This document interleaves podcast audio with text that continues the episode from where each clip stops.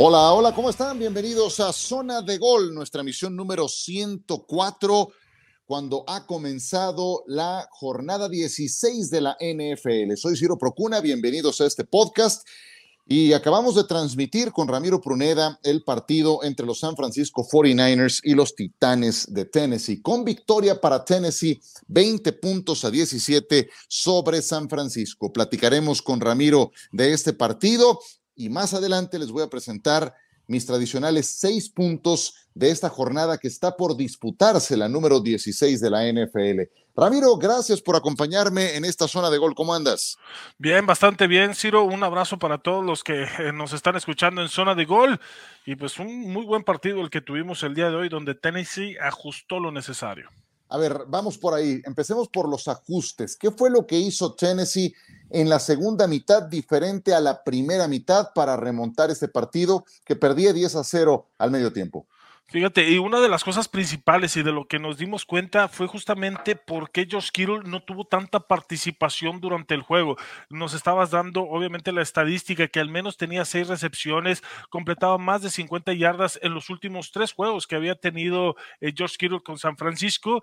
Y después empezamos a ver tomas donde en el primer medio había tenido dos recepciones, 21 yardas, y después donde no salió, no apareció, fue el ajuste de la doble cobertura sobre George Kittle, sobre todo en la zona media donde están los linebackers.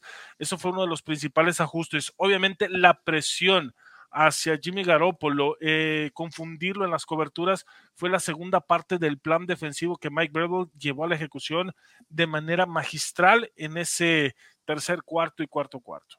Oye, ya lo mencionas, George Kittle había sido factor en los últimos partidos del equipo de San Francisco, tres juegos consecutivos con seis o más recepciones y 90 o más yardas. En este partido contra Tennessee lo dejaron en dos recepciones y 21 yardas. Un gran contraste. Cuando no cuentas con un arma de ese calibre, tan fina como en otros partidos, pues ahí están las consecuencias. Pero no es por cargarle la mano a Jimmy Garoppolo, suficientemente se la cargan, eh, Ramiro. no, no lo digo por ti, yo sé que eres de los que todavía no lo creen del todo, pero pues un juego como el de esta noche da argumentos para tener dudas sobre Garoppolo. Cometió tres errores muy concretos que representaron puntos, tal cual. Definitivo, Ciro. Y fíjate lo más importante, que uno pudiera pensar, oye, recibió presión de la que había estado hablando yo que necesitaba ajustar en el tercer cuarto y cuarto cuarto, pero estamos hablando de errores que pasaron en el segundo cuarto, cuando todavía no la presión de los frontales de Tennessee no se hacía presente con demasiada fuerza. De hecho, el pase interceptado en la zona roja, que llevaba más de un año de no recibir una intercepción dentro de esa zona, fue un error completamente de él. Estaba volteando al lado izquierdo, intentando generar el espacio y una escuadra hacia afuera, dentro de la zona de anotación, donde nunca se pudo descubrir eh, George Kittle, lanza el pase aún así corto hacia adentro, dándole la oportunidad por completo al defensivo para quedarse con la intercepción. El segundo pase viene dentro o inmediatamente en la siguiente serie, donde podían despegarse de nueva cuenta, donde se estaba acercando Tennessee, y ese pase profundo, otra vez sin presión dentro de la bolsa de protección, con tiempo para hacer su lectura, una confusión en el perímetro, y vuela Jusic que al recibir el pase de buena forma, entraba hasta la zona de anotación sin ningún problema. La tercera, la segunda intercepción, pues tal vez un error también en la lectura, un pase muy elevado, otra vez sin presión, buscando a Divo Samuel y errores que son los que nos hacen dudar, porque no es presión de la línea defensiva, son simplemente errores de un mal cálculo, de un mal brazo, de una pésima ejecución al momento de buscarlo. No, pues te lo acabaste. te acabaste Garópolo. En esta exposición, en minuto y medio lo hiciste pedazos, pero sí hay tres errores muy puntuales, ya los citas. Una intercepción en la zona de anotación, dejas de anotar un touchdown. Un pase demasiado largo a Juszczyk, dejas de anotar otro touchdown y te intercepta Hooker un touchdown que Tennessee traduce en touchdown. Entonces son errores muy concretos que se traducen en puntos y en un juego tan parejo como este que se decide por tres, pues es inevitable poner el acento sobre Garópolo. Yo te pregunto, ¿qué crees que va a pasar en el futuro? Le queda un año de contrato a Garópolo y pagaron mucho para subir en el draft para llevarse a Trey Lance. Apenas hemos visto a Trey Lance. No jugó el año pasado es una incógnita. ¿Qué va a pasar a futuro con esos dos mariscales de campo? Hay demasiado y justamente como lo, como lo mencionas, subieron mucho hasta la, tercera, y justamente a la tercera posición para poderse quedar con Trey Lance. Y la, la situación es que te queda un año de contrato con Garópolo cuando lo tienes en buena forma, como lo hizo contra Atlanta o tal vez en otros juegos, quitando el de Seattle, porque otra vez fue un juego donde él la presión no supo manejarla, errores muy puntuales por parte de él y te queda la incógnita saber si lo mantienes y si lo vas a mantener, tal vez porque es tu último año con él y lo quieres utilizar como ese año de transición para que Trey Lance puedas involucrarlo poco a poco en el plan de juego, tienes que cambiarlo. Eh, porque en definitiva el plan de juego en este año no fue hecho para Trey Lance, porque cuando entró se vio exhibido que no era algo para lo que él estaba preparado o para su forma de jugar. Entonces creo que el siguiente año, si la intención de Lynch y de Shanahan es empezar a utilizar a Trey Lance en mayor eh, porcentaje durante la temporada, tiene que haber un cambio muy drástico del plan de juego, jugadas más de RPO, jugadas más de zone read option, jugadas donde pueda él correr hasta cierto punto, utilizar la velocidad que tiene y empezar a generar los espacios alrededor de los linebackers, teniendo a jugadores como Divo Samuel y como George Kittle.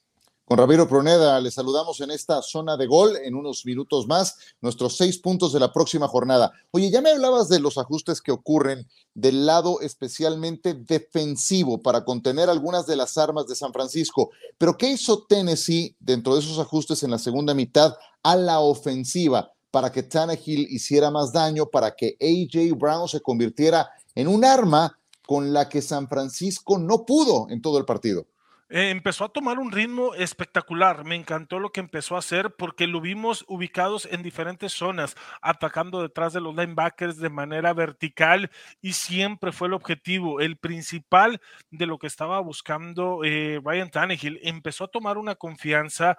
Hubo la serie ofensiva eh, después del intento de gol de campo donde se acercaban a 10-3 que simplemente fueron eh, siete pases, si mal no recuerdo, buscando a Jay Brown, que los llevó hasta la zona de gol y justamente con él pueden definir de manera efectiva, conseguir los seis puntos para empatar el marcador.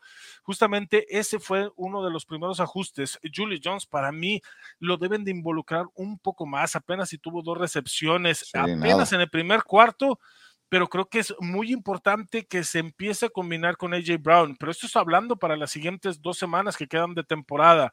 Mientras tanto, AJ Brown que se mantenga así, porque le puede dar una voltereta a un partido donde la defensiva de San Francisco estaba haciendo bien, pero aún y la presión detrás de Tannehill no, no lograron contener a AJ Brown, que lo ponían de externo, lo ponían de interno, cruzaba el campo, atacaba vertical y esa versatilidad fue la que le dio el éxito. Jugadorazo, jugadorazo. Él y Vivo Samuel del otro lado, los dos mejores en el partido, curiosamente llegaron en el mismo año a la NFL, en el mismo draft. Y Vivo Samuel fue el tercer receptor reclutado y el cuarto receptor que llegó a la NFL en ese draft fue justamente AJ Brown. Te voy a poner un escenario para terminar, Ramiro, porque parece irremediable que Tennessee gane la división le sacan dos juegos de diferencia a los Colts, quedan pues cualquier cosa, otras dos jornadas más por disputarse, además tienen el criterio de desempate, si Arizona, si Arizona le gana a Indianápolis, habrá ganado Tennessee la división, pero imagínate que Colts se vuelve a enfrentar a Titans en Nashville. ¿Quién crees que ganaría ese partido? No olvides que Derek Henry podría estar disponible ya para la postemporada. Ganarle tres veces en una misma campaña a un equipo es bien complicado. ¿Quién ganaría eventualmente en postemporada si Indianapolis se enfrentara a Tennessee? Ay, se ve bien difícil con el ritmo que está tomando Jonathan Taylor, que varios de nosotros, eh, me incluyo, y justamente tú fuiste uno de los principales que lo mencionó, poner a Jonathan Taylor como un posible MVP de la temporada por lo que ha significado para Indianapolis este levantamiento del equipo, las yardas, lo que puede producir, ha sido increíble. Pero regresando Derek Henry, hay que ver en qué forma va a regresar Derek Henry. No es lo mismo el ritmo que está tomando ascendente Jonathan Taylor a Derrick Henry que tenía un muy buen nivel, que le costó un poco de trabajo, pero ya cuando lo tomó era imparable. O sea, todavía tres semanas después, tres semanas después de su lesión, se mantenía como el líder corredor en yardas totales como corredor eh, Henry. Y hasta la cuarta semana después de su lesión es que lograron superarlo. Así que veo complicado que Tennessee tal vez pueda, siempre y cuando al menos nos muestre la mitad de su capacidad. Un 60% sería suficiente. Un AJ Brown como lo vimos el día de hoy y tal vez Julio Jones involucrándose un poco más porque desapareció en el último, bueno, la segunda mitad, Julio Jones pasó desapercibido. Sí, sí, sí. Es, es, difícil ganarle a un equipo dos veces en temporada regular, pero más difícil es ganarle tres veces. El año pasado, la gente se acordará, Nueva Orleans le ganó los dos partidos de temporada regular a Tampa Bay con todo y Tom Brady, pero llegó el playoff y ganó Tampa Bay y retiró a Drew Brees. Entonces, e, es muy difícil ganarle tres veces en una campaña a un equipo porque se conocen demasiado bien. Entonces, tarde o temprano encuentras la forma de hacerle daño. Yo sé, Ramiro Proneda, que tu corazón late más fuerte cuando cuando te tocan los 49 de San Francisco. Lamento la derrota del primer partido de esta jornada, pero agradezco mucho que nos hayas acompañado. No, un abrazo muy grande, Ciro. Muchísimas gracias por la invitación aquí a tu podcast de Zona de Gol. Y bueno, esperemos tener otra oportunidad de andar por acá contigo. Seguro que sí. Oye, antes de despedirnos, ¿dónde te puede seguir la gente? Claro que sí. En Twitter estamos como arroba mrpruneda. En Instagram estamos como arroba pruneda-espn. Ahí nos pueden hacer preguntas, interactuar con nosotros y obviamente este, seguirnos con todas las noticias de la NFL. Correcto, el señor Pruneda cuyo corazón late más fuerte por los Niners, porque jugó en los 49 de San Francisco, ni más ni menos, uno de los mejores jugadores en la historia del fútbol americano mexicano. Ramiro, te mando un abrazo y que tengas felices fiestas. Igualmente, Ciro, un abrazo, saludos para toda la gente que nos escucha aquí en tu podcast y felices fiestas. Igualmente, muchas gracias a Ramiro Proneda. Vamos a una pequeña pausa, regresamos con los seis puntos de la jornada 16.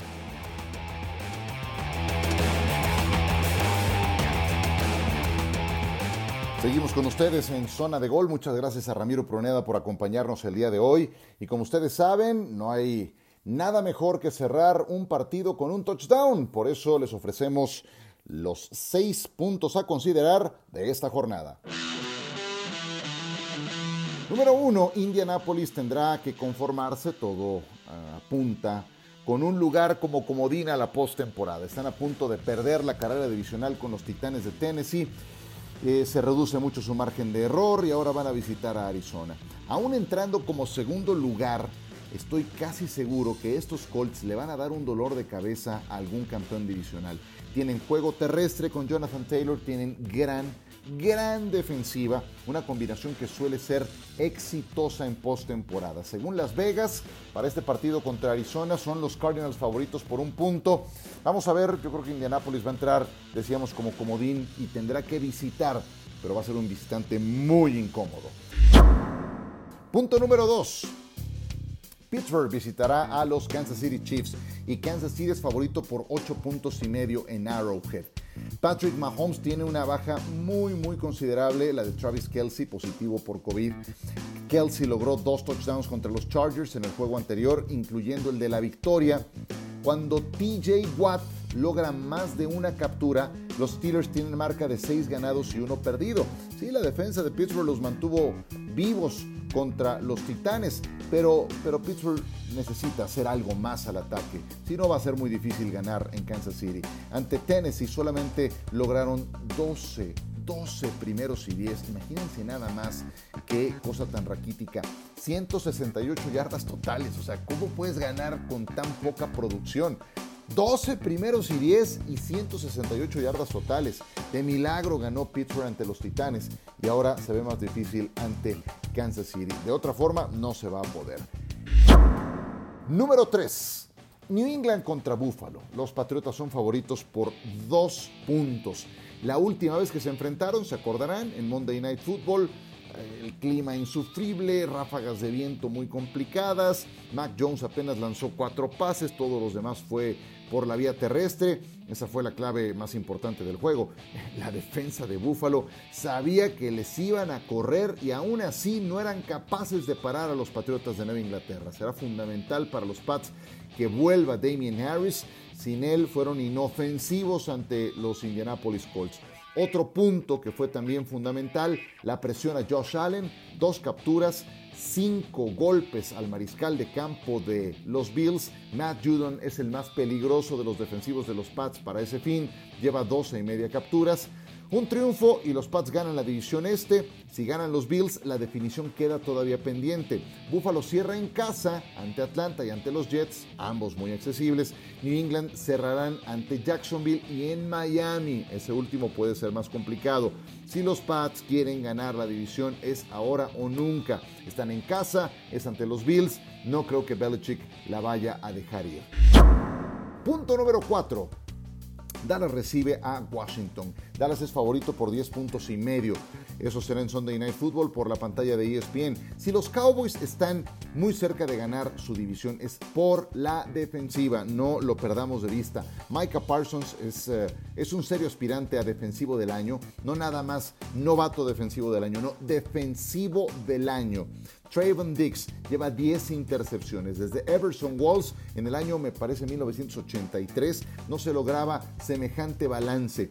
Y contra los gigantes volvieron a ser los causantes del triunfo. Tres intercepciones y un balón suelto.